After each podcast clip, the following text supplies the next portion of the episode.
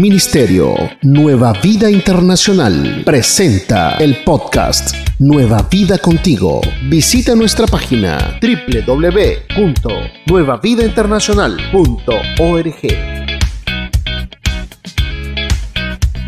Es el tiempo en el que se le da gracias a Dios por un año más de vida como ministerio, como iglesia. ¿sí? Entonces uno se pone a hacer memorias y en las memorias que se hacen, uno se da cuenta lo grande y glorioso que ha sido Dios durante todos estos años. ¿Cuántos saben cuántos años estamos cumpliendo nosotros hoy? 29 años de función como iglesia. ¿sí? Eh, yo recuerdo, entre lo que recuerdo, que la iglesia Nueva Vida nació hace 29 años, ¿sí? Y nació por la, por el deseo de alguien y de pronto seguramente que por la visión de alguien, ¿sí? El deseo de alguien que ni siquiera era de nuestra lengua, ¿sí? O sea, era, era un hermano americano, un pastor, copastor de la iglesia americana donde nació esta iglesia. Entonces, él tuvo el deseo de que en esa iglesia que se llamaba Iswe Church y que todavía existe por allí en la Iswe, entonces se empezara un grupo hispano. Yo creo que ahí estaban los pastores González en esa época, ¿sí? Y ese deseo que tuvo este pastor eh, llevó a que a ese deseo se asociaran dos hermanas de apellido Burgos. La una, Amelia Burgos, que ya está en el cielo, y su hija Mirta Burgos. Y ellas se asociaron ahí y recomendaron a un hermano que estaba en otro lugar para que viniera y se hiciera cargo de ese grupo como para ayudarlos a salir adelante. Y el Señor le dio nombramiento pastoral al pastor José Chacón en aquella época del 92. ¿sí? Eh, yo realmente llegué a la iglesia en 1995. ¿ve? Cuando yo llegué a la iglesia en 1995, yo llegué a ser parte de los otros 70, porque la iglesia ya tenía 70. Y cuando les hablo de los otros 70 es porque el número es importante, o sea, el Señor envió a otros 70 a los lugares donde Él iba a estar yendo. ¿Cuántos han leído esa palabra por ahí? ¿Cuántos? O sea, que cuando yo llegué en esa época, yo llegué en el grupo de los otros 70 y el Señor eh, pues realmente, vea, yo les digo honestamente, yo no venía para echarlo. ¿sí? Yo venía para Nueva York, pero aquí vivía mi familia, aquí vivía, eh, vivía mi mamá y vivía una de mis hermanas. Entonces, pues yo dije, pues bueno, voy a aprovechar la viajada, paso y la saludo, porque después de que esté en Nueva York, vaya a saber cuándo las vuelvo a ver. ¿sí? Y vine para acá y recuerdo que el día que yo llegué aquí, a no aquí a este, a este local, sino a otro. Yo recuerdo que yo llegué a la iglesia en aquella época y llegando ahí, en esa época a la iglesia, eh, como de costumbre, llegamos y nos ubicamos en alguna parte del templo. Eh, yo me arrodillé y oramos y, bueno, y nos pusimos como en, salsa para el momento. ¿ve? Eh, cuando yo me, levanté y me senté por ahí a, un lado de mi mamá. Eh, yo quiero decirle, yo estaba llegando a los Estados Unidos, era como al otro día, ¿sí? de pronto se levantó otra hermana de por allá de un extremo y vino y me confirmó que yo debería quedarme en esta iglesia, porque el Señor en esta iglesia iba a hacer algo glorioso con el ministerio que había puesto en mis manos. ¿sí? Lo dijo en sus palabras, pero eso fue lo que yo entendí. Yo recuerdo a la hermana, obviamente como con 22, como con 25, como con 26 años menos. Eso fue en el 95, como con 25 años menos, a la pastora Anne que me entregó esa palabra allá. ¿sí? Y entonces, pues yo ya había recibido de Dios que me quedara aquí mientras que estaba orando a Dios. Y cuando me dijo eso, entonces yo me quedé. Yo iba para Nueva York y entonces me quedé en Charlotte. Cuatro años después de eso, sí, ya había hecho, ya había hecho como la carrera pastoral con el Concilio Iglesia de Dios, ya había sido copastor, ya, ya en ese momento era pastor asociado.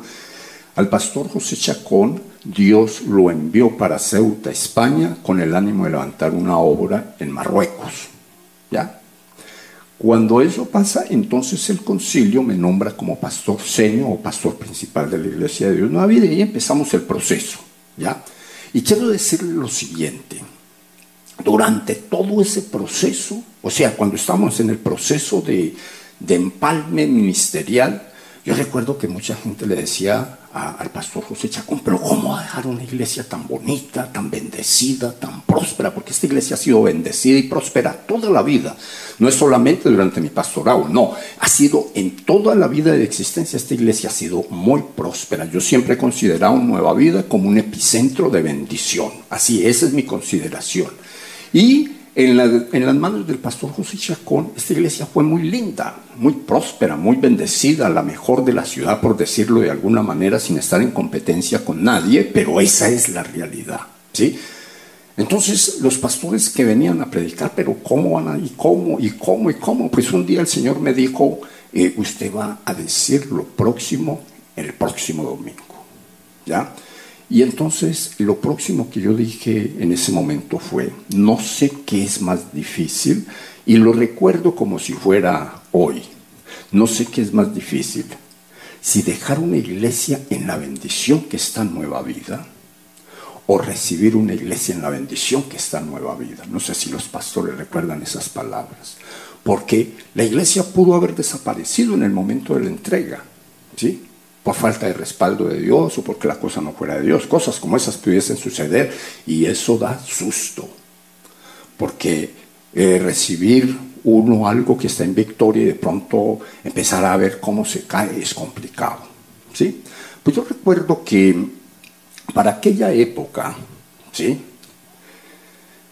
les digo todo esto porque hoy es un día de gratitud al Señor y cuando uno le da gracias a Dios, dígale al hermano que tiene usted a su lado para que no se le duerma, uno tiene que saber por qué le da gracias. Vuelve y repita de lo que no le entendió, porque pues imagínese. Uno tiene que saber por qué le da gracias a Dios. Yo recuerdo que en aquella época, recibiendo la iglesia, obvio, habían personas que estaban muy, eh, muy cerca al pastor que se iba, y no pudieron aguantar el cambio y se fueron. ¿sí? Eh, se fueron también de la iglesia, se, movieron para otros ministerios y, pues bueno, eso para uno como novicio, yo quiero decirle eso, es un, un golpe que mejor dicho, eso solamente el que lo siente puede hablar de él. ¿sí? Y eso es un susto que mejor dicho, solamente puede hablar de ese susto el que le ha pasado. Yo le puedo hablar de esos dos sustos y de ese temor. ¿Por qué? Porque yo empecé a ver que mucho, eh, domingo a domingo faltaba uno, faltaba otro, faltaba otro. Y, el lunes la noticia era, eh, el hermano Julano de tal estuvo en tal parte. Y estuvo en tal parte, y estuvo en tal parte. Y entonces, pues eso me llevó a mí a hacer una oración delante de Dios y preguntarle, bueno, Señor, entonces, ¿qué onda? ¿Usted me llamó para esta o no? ¿Sí? Porque ya viene la pregunta, ¿sí? Porque yo no quiero que la iglesia se vaya a, desintegrar bajo, bajo el pastorado que considero tú me diste, porque yo no, no lo estaba buscando. ¿Y cómo le parece que me dijo, la iglesia necesita un cambio de visión? Y en ese cambio de visión caerá cosa estuvo pero bien apretada. ¿Sí? La iglesia necesita ser llevada a que piense como piensa su pastor para que las ovejas de la iglesia lo puedan seguir. Porque si no es de esa manera, va a ser imposible. Algo que me ha, que me ha servido a mí mucho, y le doy gracias a Dios por eso, es el carácter. ¿sí? Porque aunque asustado, no estaba milanado, yo estaba listo para echarle ganas. ¿sí? Y eh, la perseverancia yo creo. Pues quiero decirles que yo había salido ya del seminario y yo estaba preparado como para seguir con la iglesia como la iglesia era, pero no estaba preparado para introducir una visión en la iglesia diferente a lo que yo era y a lo que la iglesia era. Y entonces ahí ya me la puso chiquita el Señor porque me dijo, eh, necesito que se mueva y aprenda cómo hacer las cosas en este nuevo milenio. ¿ya? Y entonces yo le hice caso y empecé a indagar, empecé a prepararme y empecé a traer a la iglesia el vino nuevo que se estaba sirviendo por allá afuera. ¿sí? Y póngale cuidado que cuando yo traje ese vino nuevo se me emborracharon varios y se me fueron. No aguantaron el vino nuevo. Volví a preguntar, Señor, y entonces, pues estoy haciendo lo que usted me dijo, y más sin embargo yo veo otra respuesta y me dijo, no se preocupe, dele gracias a Dios por ellos, y hoy, en este momento, yo le doy gracias a Dios por todos los que están en Nueva Vida y le doy gracias a Dios por todos los que han estado y no están, porque todos los que han estado y no están sirvieron para que nosotros hoy estemos. O sea, Dios los usó. No hay otra forma de decirlo. Los que no están, mire, eso están así como esto. De los 70 que yo conocí cuando yo llegué, en la iglesia yo creo que hay por ahí mm, quizás algunos 10 y quizás de pronto estoy poniendo un número alto. Pero de esos 70 quedaron las sillas en las que usted está sentado. Dios los usó para comprar las sillas. Quedó el lugar donde nosotros nos congregamos. Toca darle gracias a Dios, porque no levanta usted las manos al cielo y le dice, Señor, te doy gracias por todos los hermanos que han pasado por esta congregación, porque como ellos estuvieron, entonces yo ahora estoy cómodo. Diga, yo estoy cómodo por él o la contribución de cada uno de ellos. Hay que darle gracias a Dios por cada uno de ellos, así como usted se acuerda por familia, por nombre de familia. Ellos no se fueron porque sean malos, no se fueron porque estuvieran en pecado, no se fueron, no, no, ellos se fueron porque Dios los quería llevar a otro lugar o para enseñarles algo o para servir mejor para servir con lo que ellos tenían. Yo aprendí eso, entonces cuando a mí hoy se, de pronto se me va un miembro y se va y se ubica por en otro lado, yo le doy gracias a Dios por ese miembro, ¿sí? Y le digo, Señor, úsalo allá para donde, para donde te lo llevaste. Listo, acabadas son cuentas y entonces ya el corazón no me duele, a mí me dio hasta un infarto. ¿Sí? O sea, eso le da uno de todo en la, en la carrera pastoral cuando uno cree que las cosas suceden por culpa de uno o cuando uno cree que las cosas suceden por el poder de uno. Pero cuando uno sabe que Dios tiene un propósito en todo lo que sucede, uno deja de sufrir. Si usted me entiende eso, diga amén. Cuando van pasando esos años, esas cositas, eh, yo recuerdo que nosotros estábamos bien comprometidos financieramente en aquella época. Eh, sí, como en el 2000, así más o menos, 2001, y llega el tema de las Torres Gemelas. Y con ese tema de las Torres Gemelas todo paró. Yo creo que muchos de los que están acá recuerdan eso, quizás otros no habían nacido, pero eso fue un golpe feo. ¿sí? Pero más sin embargo el Señor tuvo cuidado de nosotros en lo que tenía que ver con el sistema financiero. Ya, básicamente tuvo eh, con lo que tenía que ver con ese tema, el Señor tuvo cuidado en Nueva Vida. Sigue avanzando el tiempo y pasa algo. ¿sí? Yo le pregunté al Señor qué Él quería con esta iglesia. Y lo que Él me dijo era muy grande. Y yo le dije, para hacer eso, yo no puedo, solo. Yo necesito un equipo. ¿Y sabe qué me dijo? El equipo lo necesita, pero más que el equipo, necesita mi presencia. O sea, el equipo es importante, pero más que el equipo, necesita mi presencia. Cuando Él me dijo eso, entonces el Señor me dio el tema para este día, guiados por su presencia. Y en esa oportunidad eh, lo hice a través del libro de Éxodo, capítulo 33, verso 12 al 14, en donde las Sagradas Escrituras dicen, Moisés le dijo al Señor, tú insistes en que yo debo guiar a este pueblo, pero no me has dicho a quién enviarás conmigo. También me has dicho que yo, también me has dicho que soy tu amigo y que cuento con tu favor.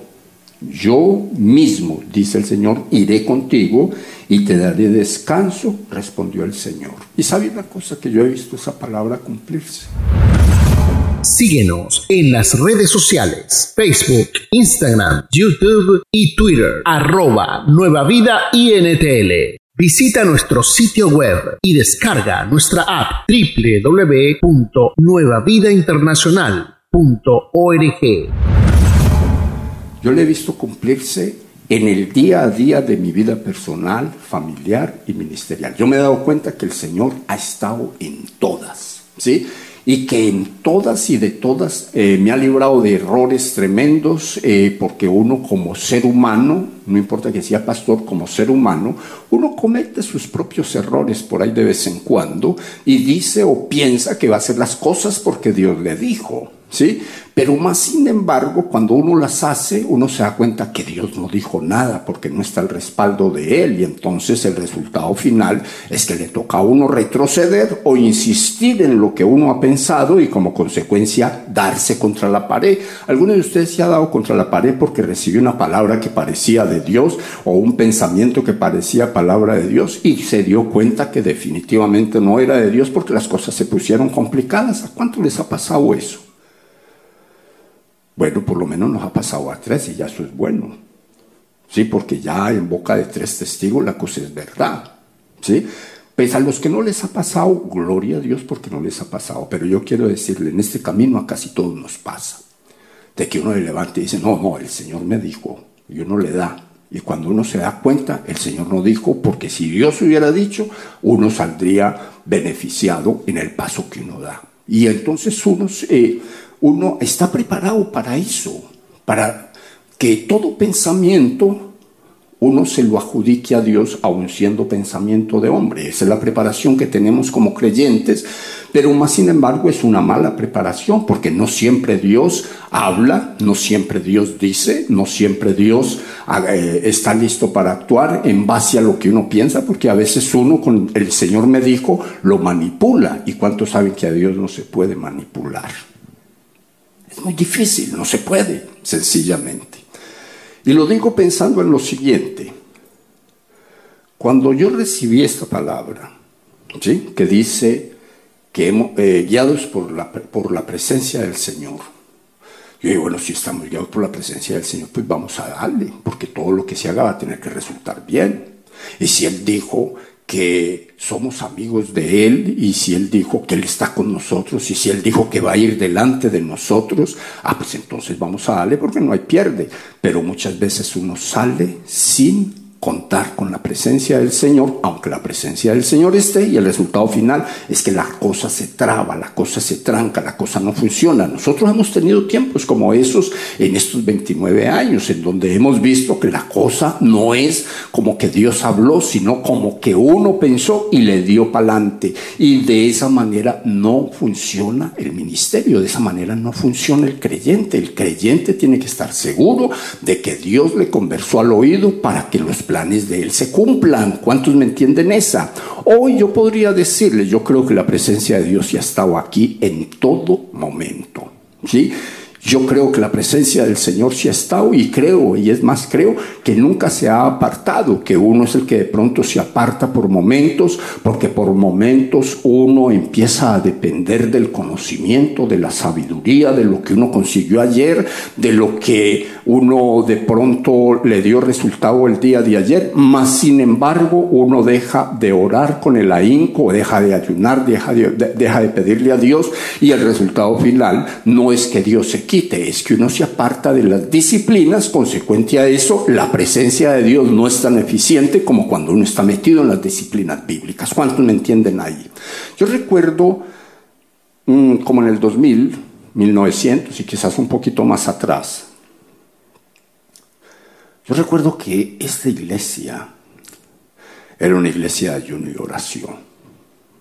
Y era muy fácil que uno le dijera a los hermanos, hermano, vamos a irnos para la montaña eh, tres días. Eh, yo tenía al menos dos hermanos que eran muy eh, dispuestos en tiempo. Les decía, vámonos para la montaña. Y un día nos fuimos así como diez días, más o menos, a ayunar y a orar, o sea, de tiro largo, ¿ya? Diez días.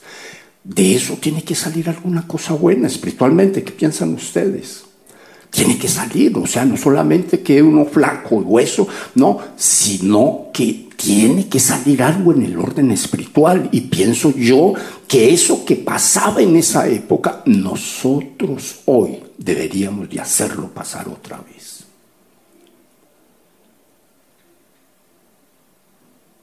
Porque hay una cosa, y es que en aquella época no dábamos un paso sin antes ayunar y sin antes orar. Y como buenos pentecostales teníamos nuestra vigilia el viernes.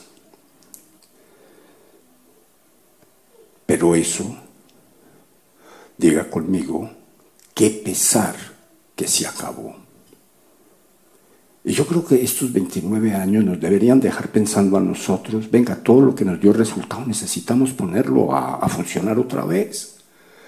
Con el ayuno del pastor solamente no funciona esto, esto necesita que toda la iglesia ayune, que toda la iglesia ore, que todo le pidamos a Dios. Necesitamos salir del evangelio moderno en donde estamos viviendo por lo que hicieron nuestros antepasados, por, en donde estamos haciendo según hicieron los viejos de la congregación. O sea, necesitamos salir de ahí.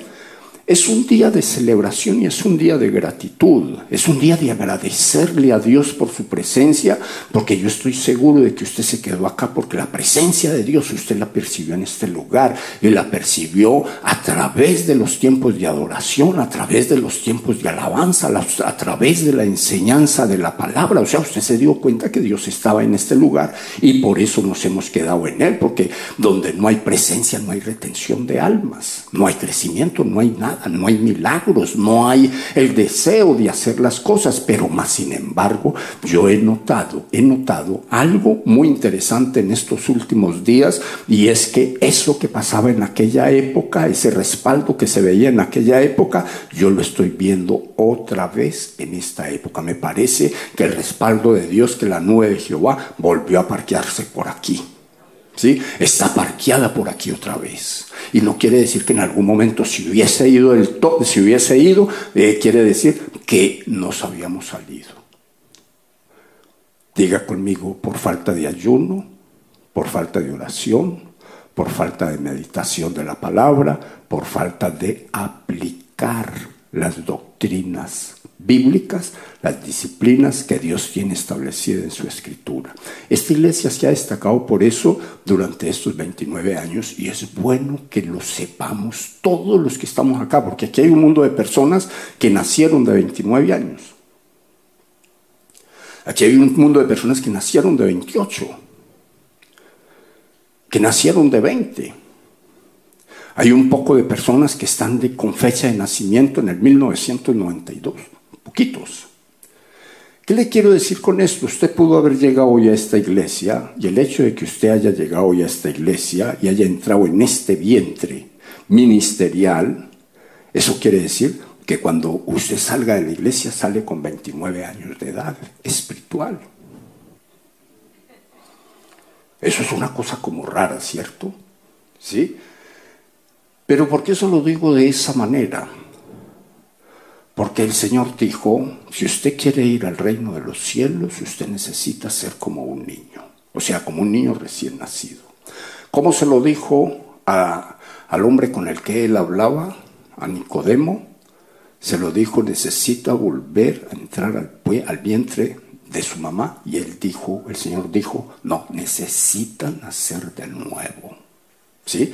Y nacer de nuevo implica que cuando uno llega a Cristo Jesús, uno nace de nuevo. Y cuando uno llega al vientre de Jesús, que es su iglesia, entonces sale con los años que tiene esa iglesia. ¿sí? Sale pensando, sale desafiado, sale con la fe, sale con las palabras. O sea, usted ni soñando que es más fácil usted aquí va a escuchar lo mismo que se hablaba en el 92 o en el 95. Usted hoy está escuchando lo que se habla en el 2021, como se habla en el 2021, la misma palabra, pero con diferentes desafíos.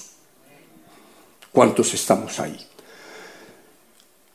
No, con esto yo le quiero decir, el crecimiento se ha visto yo ayer ah, veía algo en el santuario que lo había hablado con un pastor eh, el día anterior y lo veía eh, en el santuario porque no, no entré porque esto era solamente para hermanas, para mujeres, pero yo veía y escuchaba algo y eso me llevaba a mí al razonamiento. La iglesia está en un nivel espiritual tan alto, tan glorioso, tan sobrenatural, que la iglesia no necesita invitar a nadie para que la edifique. Los edificadores están en la casa.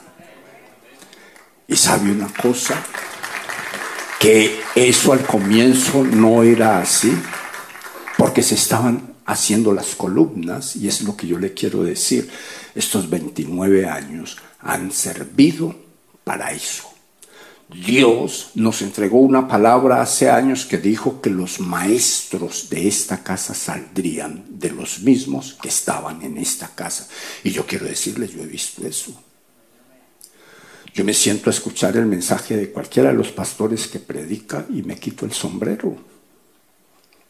Y me gozo no por lo que hayan aprendido de mí, que yo sé que el Señor me ha, me ha, eh, me ha, me ha dado la satisfacción, si pudiera decir, de enseñarle a muchos. ¿sí? Pero no es por eso, me quito el sombrero, porque es que yo siento que lo hacen mejor de lo que yo podría hacerlo.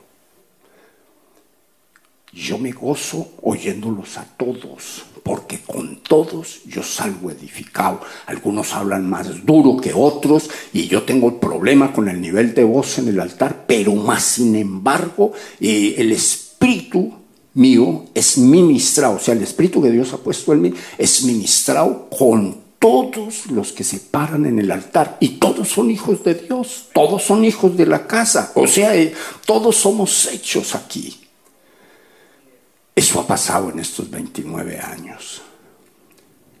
En los tiempos de angustia, como dice la Biblia en el libro de Isaías 63, eh, verso 9, que fue otro texto que el Señor nos dio, eh, cuando Él dijo, no se preocupen, que yo voy a estar con ustedes en medio de sus angustias, y de las angustias los voy a sacar como cargados en mis propias manos. ¿Sabe una cosa que yo he visto eso?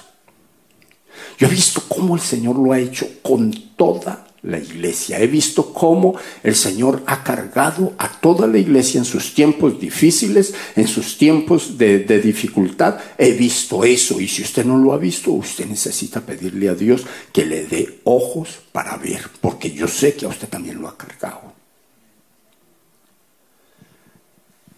Yo le digo lo siguiente en este tiempo, porque es bueno uno saber por qué le agradece al Señor. Y algo que para mí está claro es que yo le agradezco al Señor por su respaldo.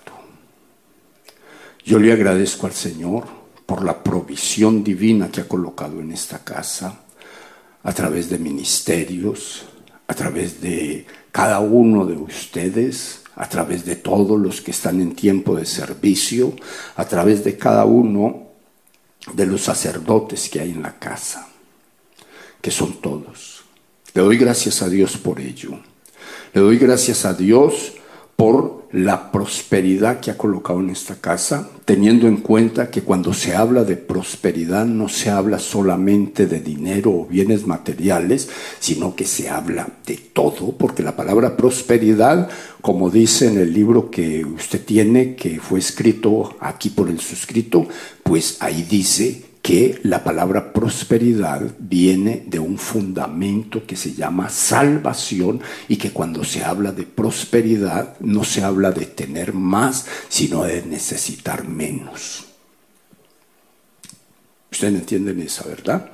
no se habla de tener más, sino de necesitar menos en todo el sentido de la palabra, en los términos materiales, en los términos emocionales, en los sentimentales, en los términos que tienen que ver con el ser interior estrictamente, o sea, espirituales. Entonces se habla de necesitar menos. ¿Por qué? Porque usted va a la casa de alguien que no entienda esta doctrina y usted encuentra esas casas que, que los adornos estorban, la plata estorba, y las cosas económicas estorban, pero más sin embargo no hay paz, no hay gozo, no hay felicidad, están en la familia y lo digo con todo respeto, pero con conocimiento de causa. Uno va a la casa de mucha gente que no conoce la doctrina que Dios ha entregado para esta iglesia y uno los encuentra en unas situaciones tan terribles que eso es como el uno diciéndole al otro, pidiéndole a Dios, pero no porque la cosa se arregle, sino porque se lo quite y en muchos de los casos hasta dicen Señor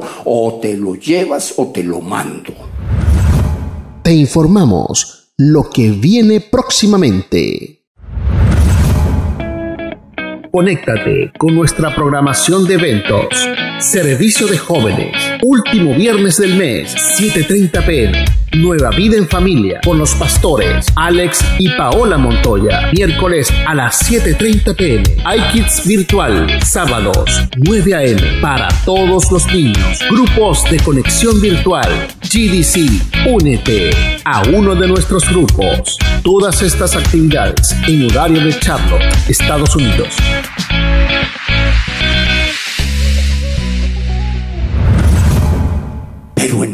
No es así, porque cuando de pronto se está levantando por ahí el chamuco, cuando de pronto se está levantando el diablo, entonces eh, resulta la necesidad, que yo creo que eso lo pone Dios, resulta Dios colocando en el corazón del pastorado, bueno, es importante hacer un día de restauración. Es importante hacer un día para entrar al corazón de las mujeres que ponen tanto problema. No, no. Es importante hacer una vigilia para que Dios se glorifique en los sacerdotes de la casa y vuelvan al sacerdocio. Es importante entrar al corazón de las mujeres porque se los han dañado. Es importante reunir a los niños para que el diablo no los ensucie. ¿Sabe una cosa? Eso ha pasado en estos 29 años porque quiero decirle al principio no era así. Lo que pasa es que en el día a día Dios ha derramado de su santa gloria.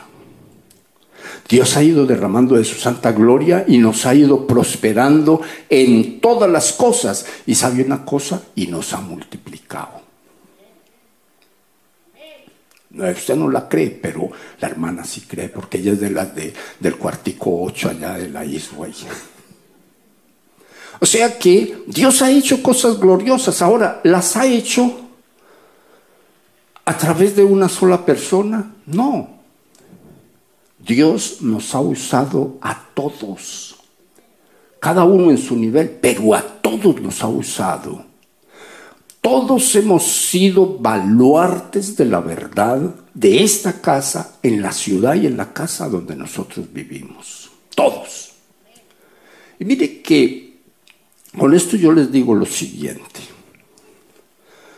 En el 90 en el 2001, sí como en el 2001,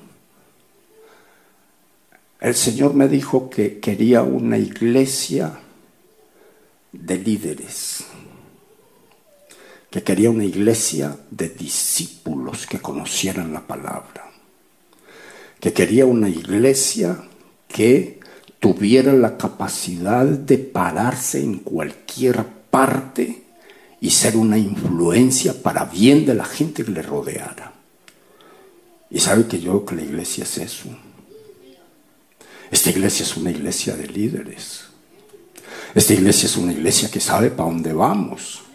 Esta es una iglesia a la cual la gente sigue. Esta es una iglesia que puede decirle a la gente, imítenme a mí como yo imito a Cristo. Eh, o sea, eso es nueva vida. Y eso, pues para llegar aquí han pasado 29 años. O sea que yo creo que usted tendría que decirle, Señor, yo te doy gracias porque me tienes en este lugar. No sé si eso, si eso le dice algo a usted, pero es una bendición. Y no lo digo porque yo sea pastor en la iglesia, que vemos un mundo de pastores. Yo se lo digo porque es que uno ve, uno se da cuenta que Dios a todos nos ha traído así medio apachurrados acá, o sea, nos ha elegido por allá de lo, de lo que no servía, ¿sí? De lo que, de lo menospreciado del mundo, de lo que a la gente no le llenaba los ojos, de lo que la gente bajo ninguna circunstancia probaba, y nos ha traído a la iglesia, y ahora la gente afuera dice, oiga usted qué bueno huele se le cambió ese olor almático que tenía, que olía maluco, porque pues los pecados traen olores, cada uno de ellos un olor diferente. Y la forma de ver, la forma de hablar, el respeto y todo eso tan bueno que se siente afuera, cuando uno dice, no, yo soy de Nueva Vida, de la iglesia Nueva Vida, inmediatamente dicen, este está en otro nivel. ¿Sí?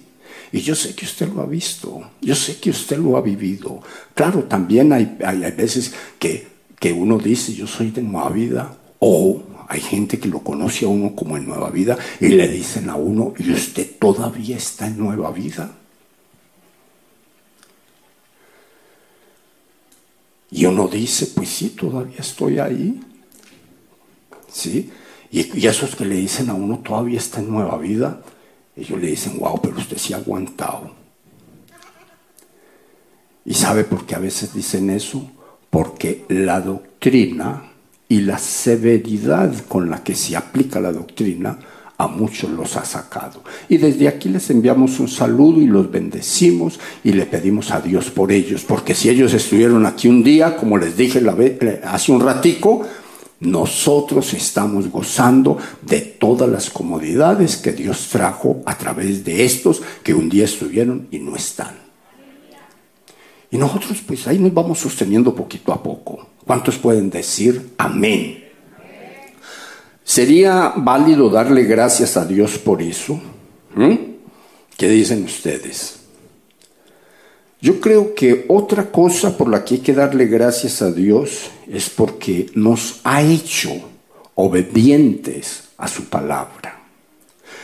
Creo que tenemos que darle muchas gracias a Dios porque hemos creído en cada una de sus promesas. Creo que tenemos que darle muchas gracias a Dios porque la iglesia en general se ha dejado usar por Dios para mostrarle al mundo que vale la pena servirle al Señor. Creo que toca darle o deberíamos de darle muchas gracias a Dios porque hoy somos parte de una congregación que nació en el corazón del Señor Jesucristo en el 1992 y que nació meramente en el deseo, que luego tuvo un pastor y después ha tenido otro pastor y ahora tiene un mundo de pastores. ¿Sí? Yo creo que tenemos que darle gracias a Dios por ello y en este momento dándole muchas gracias a Dios por ello, pues yo tendría que decirle a ustedes, a todos los que estamos acá, que desde aquí bendigo en el nombre de Jesús a cada uno de los que tienen título pastoral, porque sé que es una gran responsabilidad y de algo estoy seguro. Dios colocó ese título en usted para ser pastor en esta iglesia, porque esta iglesia, cierto es, tiene un pastor titular que es responsable ante el gobierno y ante las instituciones religiosas, pero aquí hay un mundo de pastores que todos estamos empujando para el mismo lado, estamos ayudando en engrandecer el reino del Señor, lo que quiere decir que todos los pastores de esta casa se merecen un aplauso, se merecen una palabra de gratitud, se merece que oremos por ellos, que le pidamos a Dios por ellos, que la gloria del Señor todos los días esté manifiesta en cada uno de estos varones y de cada una de las hermanas que están trabajando, fungiendo, esforzándose para que esto siga adelante, porque algo que les decía yo creo que la semana pasada, pasada y téngalo en cuenta y sígalo teniendo en cuenta, aunque de pronto usted piense en este momento y entonces va a hablar de lo mismo. Mire mi hermano, mi hermana, que Dios en esta semana me ministró bastante con el, con el detalle. Yo soy la persona que cierro mucho los oídos a lo que me dicen, casi que ni lo, que, que mejor dicho, ni le pongo mucho cuidado al asunto porque yo considero que las cosas las hace Dios y las hace porque es Dios el responsable de que esto aquí abajo funcione, pero nosotros somos los responsables de hacer lo que Dios nos ha dejado establecido. ¿Cuántos pueden decir amén? Yo les decía la semana pasada, sí, la semana pasada les decía que me había asustado mucho cuando, cuando llamé a la oficina para pedir una ayuda para otro ministerio de 250 pesos, creo que fue, y de pronto como menos, ni me acuerdo, ¿sí? Pero que cuando me dijeron que no, que tocaba poner eso en lista de espera porque no había, ustedes se acuerdan que les dije que me habían metido un susto pero aterrador, ¿cierto? Y dije, no, imposible, esa no es nueva vida, o por lo menos no es la nueva vida que yo conozco. No es la nueva vida que, en la que yo he estado tantos años. Esa no es la nueva vida. Que hay algo que no está. Bueno, el Señor nos entregó una palabra para ese domingo y no es la misma que yo le quiero compartir hoy. Pero cuando a mí me dijeron eso, yo les dije que me había asustado. ¿Por qué? Alguien que me recuerde. ¿Por qué me había asustado? ¿No se acuerdan? Ah, pues eso quiere decir que entonces me toca repetir el mensaje. Yo les dije que me había asustado no por la iglesia, sino por ustedes. Sí se acuerdan, ¿cierto? El punto es que Dios, en ese mensaje que nos entregó, trajo un despertar al espíritu de todos los hermanos, porque ese mensaje se compartió por la mañana y a la media mañana. Y trajo un despertar en todos los hermanos y todos nos dimos cuenta que no estábamos haciendo lo que Dios le ha encomendado a la iglesia que haga y era, ¿qué era? Traer a la iglesia lo que Él confiaba en nuestras manos. Porque Él en nuestras manos no confía el 100% él en nuestras manos confía el 10% y el 90% nos lo da para que nosotros lo distribuyamos sabiamente en lo que necesitemos o lo malgastemos y mañana tengamos que buscar prestado. O sea, el 90% es de nosotros. ¿Sí? Pues quiero decirle que esta semana, y es algo por lo que le doy gracias a Dios y a ustedes como congregación, el domingo se escuchó el mensaje y el lunes eh, la hermana Regina eh, por ahí mandó un texto y dijo, gloria a Dios. Y, quiero decirle, fue lo único que leí. ¿Ya? Yo sé que eso era una medio pastoral, pero fue lo único que leí. Cuando yo vi gloria a Dios, yo dije, bueno, entonces fue que los hermanos escucharon la palabra. Y hoy les quiero compartir algo así rapidito porque no soy yo la persona que va a hablar de esto, pero más sin embargo hace parte del agradecimiento y la gratitud al Señor porque cuando la palabra se escucha, uno se da cuenta que la palabra se escucha por las obras que siguen a la, palabra. ¿Cuántos me entienden eso? Sí, uno se da cuenta que eso pasa por las obras que siguen a la palabra. Entonces, cuando eso pasa, a uno como mensajero lo único que le toca es darle gracias a Dios y gracias a la congregación que escuchó, no más. ¿Ya? Póngale cuidado a la siguiente, que con esta voy a terminar cuando el Señor le dice a uno que escuchar su palabra trae bendición en todas las áreas y uno escucha la palabra y la pone por obra, entonces uno es bendecido por Dios en todas las áreas, como dice la Escritura. Un día de estos vamos a hablar de eso. Pero hoy le digo lo siguiente, que el Señor, esta iglesia siempre la ha sostenido en los tiempos más complicados, ni se diga en estos tiempos de gloria económica que está viviendo la humanidad en este país tiene que ser mucho mayor, ¿cierto? Y no voy a hablar más de lo mismo, pero sí le voy a decir que cuando uno lee la escritura, en las sagradas escrituras dice que los creyentes, diga conmigo, todos los primeros días de la semana deben reservar algo de lo mucho que Dios les ha dado para traerlo a las arcas del templo. ¿Cuántos hemos escuchado esa palabra antes? Y entonces Dios le va a dar bendición al que la semilla, al que recibe la semilla y la planta. Con esto le quiero decir lo siguiente. Esta iglesia vive y seguirá viviendo de diezmos y ofrendas porque es lo que Dios dejó establecido en su escritura. Y cuando la iglesia vive de diezmos y ofrendas, entonces los contribuyentes que son los miembros de la iglesia, diga conmigo, viven muy, pero muy bien, que es igual a decir re bien. ¿Sabe por qué? porque Dios cumple lo que dice su palabra.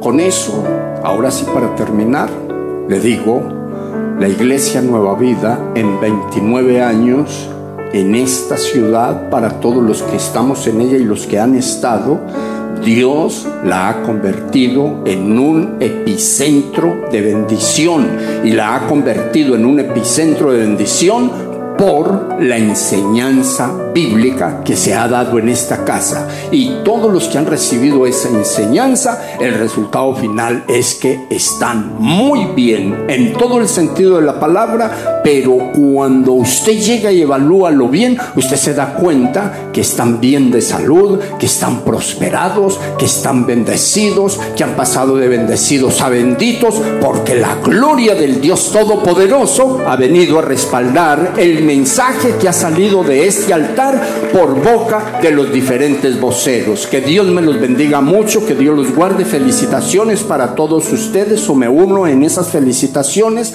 porque definitivamente está claro. Hemos andado 29 años por aquí como ministerio y Dios ha ido dejando una huella y la huella ha sido buena.